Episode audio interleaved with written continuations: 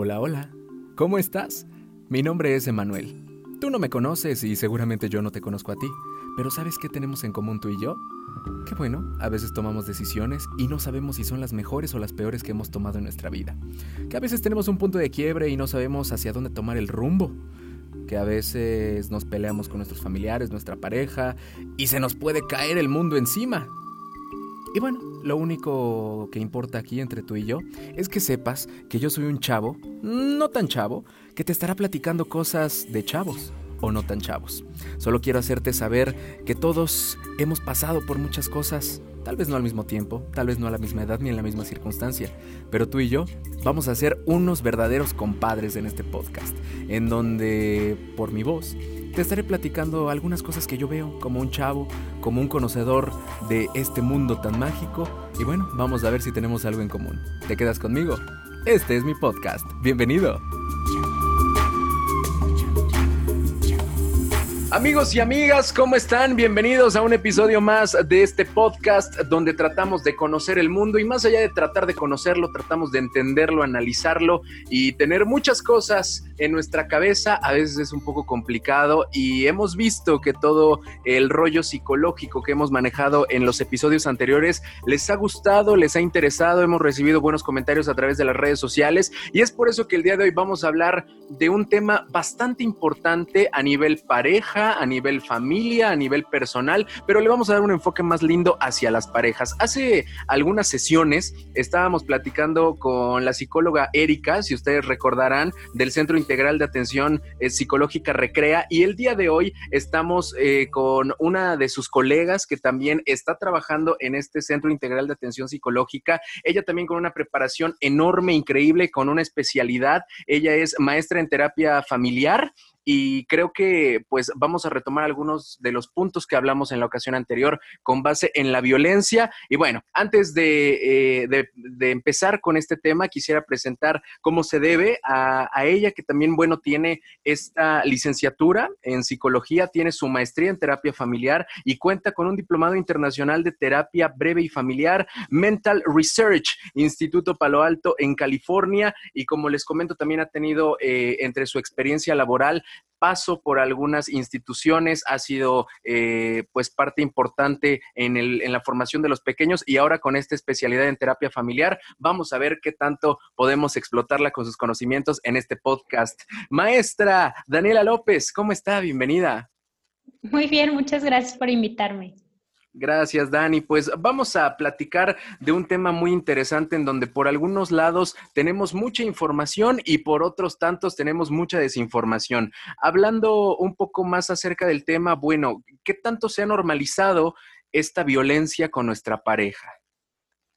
Mira, creo que estamos en un punto importante a nivel sociedad en el que la violencia se ha comenzado a visibilizar, no, y no solo hablando en el aspecto de la violencia hacia la mujer, también de la violencia hacia los hombres, em, porque se ha comenzado a eliminar justo el, estereotipo de que los hombres no están expuestos a la violencia. Eh, claro también que los movimientos que han permitido que la violencia se visibilice es respecto a las mujeres, porque son las que, o, o somos las que hemos estado haciendo pues las marchas, hemos estado haciendo movimientos en los que decimos basta con, con la violencia hacia nosotras Em, y también, pues, la violencia en la pareja es, es una forma variada, no es, no es una variada y escalonada, por lo que en ocasiones, pues, devuelve un patrón de interacción en el que muchas veces las acciones violentas terminan siendo invisibles por los miembros de, las de, la pareja, ¿no?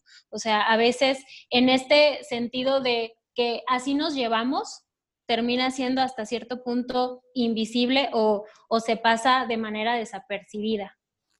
Sí, se vuelve una conducta muy normal el, el jaloncito. E, era lo que comentábamos en, en el programa anterior, ¿no? Que decíamos, oye, pues es que es un tipo de violencia, los celos, el ser tóxico y ahora ya hablándolo de una manera más eh, vivencial con esta violencia, es por eso que decía, hemos normalizado tanto estas conductas que pues vemos a una pareja gritándose y se nos hace normal porque han de tener un problema y lo están arreglando, pero a final de cuentas no es normal. O, que pues se llevan de, con, bromitas hirientes, pero es su forma de llevarse, ¿no? como el, ay, estás bien gorda, o sea, y que o estás bien gordo, o estás ahí todo sin bañarte, ¿no? Y al final de cuentas es una broma hiriente, o sea, al final de cuentas es una manera hiriente de dirigirte al, al otro, pero como ya es un patrón de interacción en la pareja, ya se pasa desapercibido y entonces no se le da la profundidad o la importancia que, que de verdad requiere, ¿no? Ahorita, Dani, la gente puede estar pensando, ¿y cómo me voy a dar cuenta yo si es algo hiriente? Por ejemplo, yo a mi pareja le puedo decir gorda, gordita, este, eh, no sé, como, como algo de cariño, que a veces entre comillas lo decimos, pero lo, bien lo dices, no puede ser algo hiriente.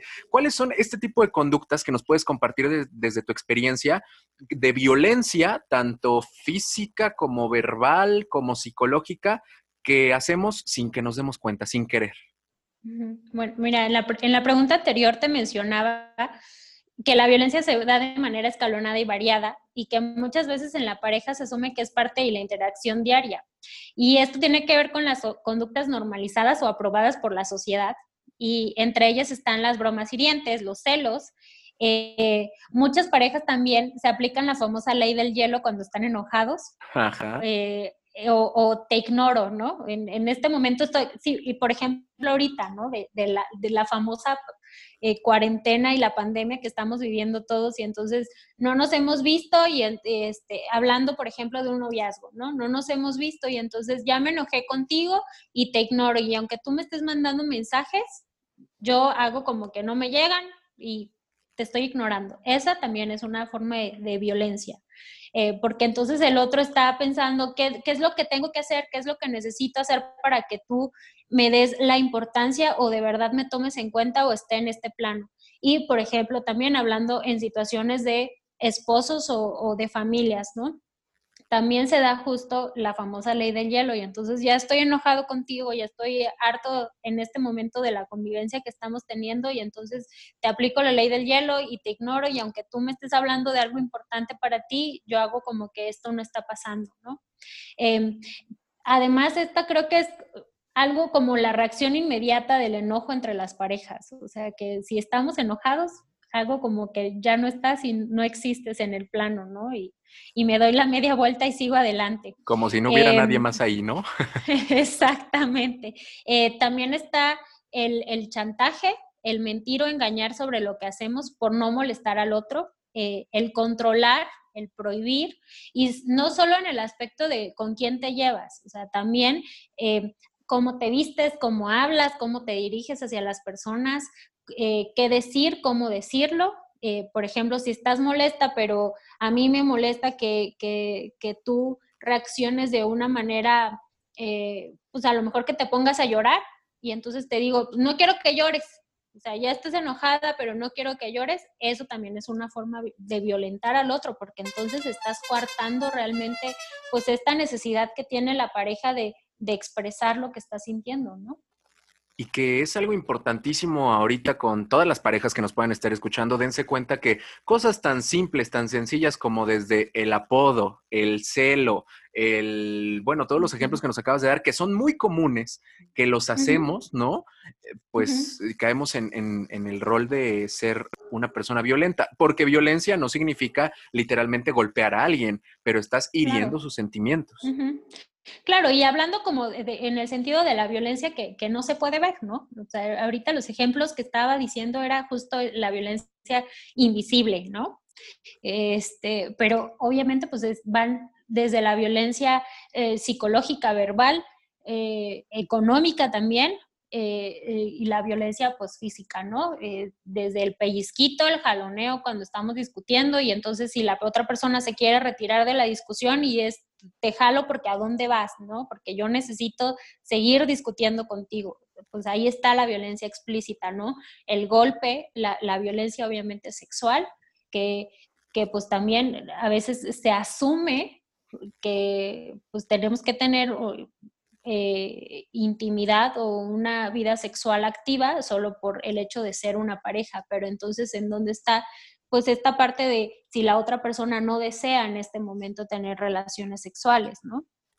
Wow, es, es, algo que, como bien lo dices, va escalonándose, es una cadenita y vamos a retomarlo ahora un poco con uno de los términos que muchos de nosotros hemos visto en redes sociales, hemos escuchado en la radio, en la televisión. Todo el mundo habla del violentómetro, Dani, pero no sabemos a ciencia cierta qué es, no sabemos cómo funciona y todo el mundo dice, es que la violencia empieza desde que te levantan la voz y puede llegar a los golpes. Y hasta que no te esperas a los golpes, no dices, ay, creo que sí sufro violencia. Sí, claro. Bueno, mira, el violentómetro es un material, bueno, lo dijiste perfecto, que está ahorita por todos lados. Es un, es un material en forma de escala o regla que permite exactamente visualizar las diferentes manifestaciones o acciones violentas que están ocultas en la vida cotidiana o que muchas veces se desconocen que las mismas son actos violentos justo porque están inmersas en, el día a día, ¿no? Eh, este violentómetro o esta escala se divide en tres niveles de diferentes colores y en, esta escala em, se dan como los puntos más altos de, de, la violencia, ¿no? De las acciones.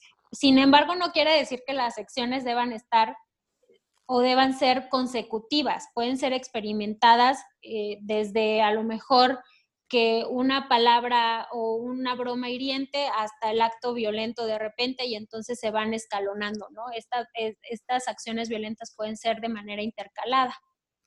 Perfecto, para que la gente y es, no... Y es, ajá, y es justo como, perdón, y es justo como para ver eh, o identificar, ¿no? Las acciones violentas que están, pues, inmersos en, el, en, el, en nuestra vida diaria, ¿no?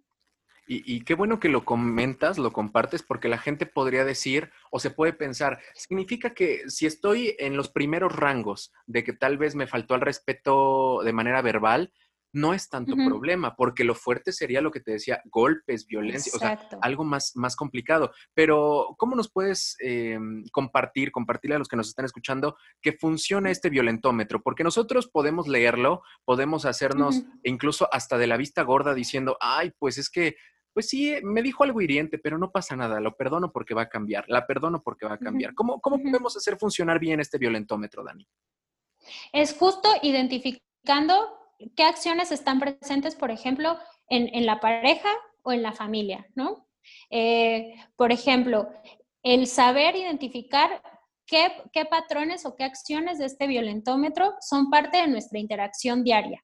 Por ejemplo, eh, eh, diariamente en la casa hay gritos, hay celos y hay jaloneos. Y entonces así te das cuenta en qué punto del violentómetro estás, porque te decía que es como una escala, ¿no? Y entonces es como la violencia más baja desde una broma hiriente o desde una mala palabra hasta el, el asesinato, ¿no? Pero sin embargo, mucha gente cree que el violentómetro es si estás en la parte más baja, todas las acciones violentas van a ser de la parte más baja. Y no es cierto. estas acciones pueden ser justo intercaladas y es justo el, como el, material eh, explícito de saber y de poder ubicarte y de poder ubicar qué acciones están presentes en tu vida y cómo puedes ir eh, identificando en qué rango de intensidad están presentes las acciones violentas. Dani, ¿y qué onda con la justificación de las parejas? Porque, por ejemplo, yo te puedo decir, oye, yo con mi pareja sí tengo ese tipo de bromas pesadas. Sí nos ponemos apodos pesados hasta donde nos damos a respetar, ¿no? Te lo pongo así.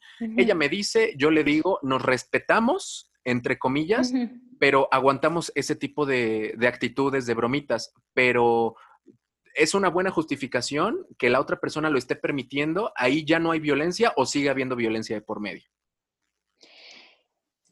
Sigue habiendo violencia, pero tiene que ver también con la vulnerabilidad que las... Es que nuevamente volvemos a esta parte de los, de los patrones de interacción. Porque entonces, si tú, si estamos como en esta parte de, la broma y, para mí no ha resultado ofensivo, y, y, como pareja podemos decir, hasta aquí está permitido. A lo mejor y nos podemos hacer bromas como en este sentido de que nos ponemos a codos de, ay, el gordito, ay, la gordita, ¿no? Sí. Pero eh, si, si este, perdón, si este patrón para mí ya resulta, ya comienza a ser ofensivo y ya me dijiste algo que no me pareció y entonces te digo, oye, ya para, porque a mí no me gustan estas bromas hirientes. No me gusta que me digas gordita, simplemente para mí no es correcto que me diga, que te dirijas de esta forma hacia mí. Entonces, para, pero tú continúas haciéndolo, entonces esa sí es una forma de violentar. Perfecto porque también vivimos en una época en donde todo el mundo ya trae unas confiancitas bárbaras con su pareja, con los amigos o con la familia. Por eso yo te decía, muchos pueden justificarse diciendo, pero es que a mí me ha dicho que está bien, es que a mí me ha dicho que no le ofendo. Pero qué bueno que lo compartes porque pues también nos vamos dando cuenta, en el momento en el que la otra persona esté poniendo un stop, un límite, es ahí en donde nosotros podríamos empezar a trabajar, ¿no? De la otra parte. Claro, claro. Perfecto. Ahora, también algo muy interesante y que es tu área eh, de especialidad, Dani, la terapia en pareja. Este tipo de, mm, de, roles de violencia en la pareja, más allá de que tú puedas decir, oye, pues aquí ya me molestó y todo, y estás viendo que la otra persona no lo está haciendo, no pone de su parte y te sigue violentando, ¿no? Mm, ¿Tú crees que lo mejor sería asistir a pareja desde el principio o en qué momento para darle una recomendación a toda la gente? Mira, generalmente las parejas resuelven por sí mismas los conflictos.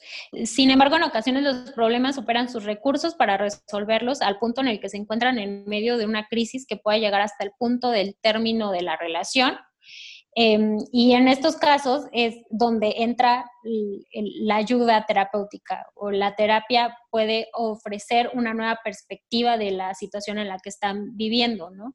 También la terapia se recomienda cuando se comienza un proceso de separación o divorcio, o sea, no es netamente la terapia de pareja para em, ayudar a librar eh, y llegar a una reconciliación, o sea, también puede ser ocupada para cuando se está viviendo un proceso de separación o un divorcio. También la terapia de pareja permite hacer un recuadre de las interacciones, justo lo que te decía, si algo en la pareja está pasando que no nos parece o que no nos, estamos, no nos está gustando en el punto en el, que nos encontramos, es cuando se recomienda ir a, a terapia, ¿no? Porque ya ninguno de los dos pudo resolver la situación o la crisis por la que estamos atravesando con sus propios recursos y necesitamos que un externo venga y nos dé una nueva perspectiva, ¿no? Eh, en muchas ocasiones también la terapia permite el reencuentro de la pareja, justo el, resignificar cuál es el punto de la pareja, hacia dónde vamos, qué es lo que necesitamos eh, volver a fortalecer para continuar o decir hasta aquí llegamos y, este es el momento en que necesitamos separarnos antes de que lleguemos a, algún em, punto en el que pues de verdad terminemos dándonos con todo, ¿no? Sin, sin poder ni vernos. Y creo que eso es lo mejor, el estado de madurez en el que puedes estar tú a nivel novio, novia o esposo, esposa, que pues seas 100% consciente de cómo van pasando las cosas, de cómo se están dando y que puedas pedir ayuda, que es la manera ideal, como te decía. ¿Con qué? Pues con la terapia de pareja, tanto para algo bueno o como para un proceso tal vez de finalizar o finiquitar la relación. Ahora, Dani, eh, e-, este espacio te lo dejaría para que pudieras compartirle a la gente tus conclusiones desde tu área. Tú lo que has vivido, tú con esta experiencia que tienes con las parejas, con la violencia, cómo eh, no caer, cómo no hacernos caer con nuestras parejas más bien en este tipo de conductas, qué hacer desde un principio, cómo identificarlo y lo más importante, cómo empezar a salir de eso. Creo que eh, todo comienza desde un trabajo interno de manera individual, de saber qué es lo que buscas en una pareja, y qué es lo que estás dispuesto a dar en una pareja, porque muchas veces creemos que la pareja viene como en este sentido de llenar todas nuestras expectativas y de satisfacer todas nuestras necesidades. Sin embargo, el, pertenecer a una pareja también tiene que ver con un trabajo en equipo arduo en el que tienen que poner el 50 y 50, ¿no? Para que la relación tenga em, pues un trabajo y llegar hacia una meta en conjunto. Eh, desde ahí creo que tendremos que partir de qué estamos dispuestos a dar para, para, la pareja y qué estamos dispuestos a recibir. Te decía del trabajo interno porque cuando tú sabes realmente qué es lo que quieres y qué es lo que necesitas, es más fácil saber qué es lo que no también quieres en tu vida, ¿no? O sea, por ejemplo, si pues yo, yo estoy dispuesta a ofrecer que me voy a preocupar por la otra persona, que voy a, respetar su individualidad, que voy a saber em, eh, respetar los límites y respetar sus necesidades, pero también quiero lo mismo, ¿no? sin embargo, si la otra persona no me lo está dando, entonces necesito eh, también darle a la otra persona mi, mi como eh, esta manera de mi objetivo o, mi perspectiva de la pareja y saber justo decir, aquí necesitamos hacer unos cambios, necesitamos ajustarnos, necesitamos enfrentar esta, esta crisis por la que estamos pasando y, hacer un, un, nuevo significado de la relación, ¿no? Y a nivel pareja, creo que también algo importante es justo analizar la forma en que interactuamos, la manera en que nos dirigimos hacia el otro y, qué es lo que recibimos del otro, ¿no? Y cuando comenzamos a, analizar estos patrones de interacción y decimos, ok, esto es lo que no me está gustando y creo que aquí es nos está fallando y ya y a lo mejor ya intentamos resolver todo por con nuestros propios medios y sin embargo no hemos podido, pero sí queremos resolverlo, es cuando necesitamos tener la capacidad, la madurez de decir, necesitamos ayuda de alguien más y, que además creo que estamos en un punto importante en la relación en el que realmente la, psicología está teniendo el auge que creo que necesitaba desde hace mucho tiempo, esta parte de nuestra salud mental que es muy importante, el, saber identificar justo que, que, pues no solo la salud física es importante, ¿no? Que también eh, para estar bien y tener un entorno de, de tranquilidad y de paz es justo esta, eh, trabajar en, en, la paz mental, ¿no? En la salud mental. Y que también lo vean como pareja, damas y caballeros. Si se tiene confianza para otras cosas, también tenga la confianza de escucharse el uno al otro, de hablar las cosas, como bien lo dice Dani ahorita pues cuando tú hablas las cosas, cuando tú dices, oye, creo que esta es no un área de error, no lo vean así, sino como un área de oportunidad para poder mejorar esas cosas, ¿no? Esos detallitos que todos tenemos porque somos humanos y todos la podemos regar en alguna relación, tanto de noviazgo principiante como intermedio o hasta los matrimonios de 40 años. Sí, claro. Entonces, eh, yo creo que eso es parte importante. Dani, te agradezco mucho, creo que lo hablamos eh, muy, de manera muy interesante, muy vivaz, muy Mm, muy palpable para que la gente sepa con qué tipo de ejemplos tan básicos empezamos a ser violentos y comenzamos a ser parte de este violentómetro. ¿Quieres eh, generar alguna otra conclusión para la gente que nos esté escuchando? Eh, y bueno, obviamente agradecerte por esta, por esta colaboración contigo y me encantaría que pudieras decirnos en dónde podemos acercarnos contigo, las parejas que digan, ay, oye, ¿sabes qué? Creo que sí necesito ayuda, creo que sí necesito acercarme con, eh, con Dani. ¿A dónde podemos ir? contigo? Bueno, mira, mi consultorio está justo en el Centro Integral de Atención Psicológica, se llama Recrea. Está ubicado en la calle 49 Sur, 4305, Colonia Santa Cruz Buenavista. Y mi teléfono de contacto es 2221 66 76 85. podemos, eh, ahorita por la pandemia estoy trabajando de forma online y, presencial. Algunos luego creen que, de forma online como que cambian ciertas cosas, sin embargo no es así. Son los mismos efectos de, la terapia online y presencial y podemos realizar pues un proceso terapéutico adecuado para cada uno, para parejas y, y familias, ¿no?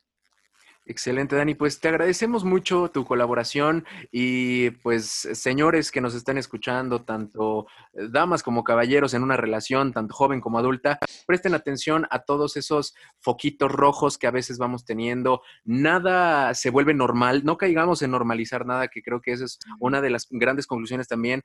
Sí podemos, este, manejarnos con bromitas, pero en el momento en el que sea hiriente y que veamos que nuestra pareja nos está pidiendo un alto, pues ya no, no hagamos más esta cultura de normalizar actos violentos, que veamos que hay parejitas gritándose en la calle y no hacemos nada. Aguas, hay que tener mucho cuidado porque si no, como sociedad, pues nos vamos a ir para abajo. Pero bueno, les agradezco muchísimo a todos ustedes. Nuevamente, gracias a la psicóloga Dani Pineda de eh, Recrea. Láncense para allá. Ya platicamos también de el rollo de celos y todo con, eh, con la psicóloga Erika, también con Dani. Son grandes especialistas, grandes profesionales y profesionistas en sus áreas. Así que eh, si quieren acercarse con ellas para alguna plática en especial y poder sacar tanta cosa que andamos cargando últimamente, vayan para allá también en la descripción. Aquí voy a dejar sus datos. Les agradezco muchísimo a todos ustedes por su compañía, por su aprecio, por tanto comentario lindo, todos los que mandan capturas de pantalla y todo. Gracias, gracias, en serio. Nos escuchamos la próxima semanita con más invitados, con más temas de interés y déjenos sus comentarios nuevamente, por favor. Recuerda arroba Emanuel Arroyo C, Facebook, Twitter, Instagram, Snapchat, YouTube, todas las redes sociales. Ahí nos encuentras. Muchas gracias, disfruten de su vida y sean felices. Bye bye.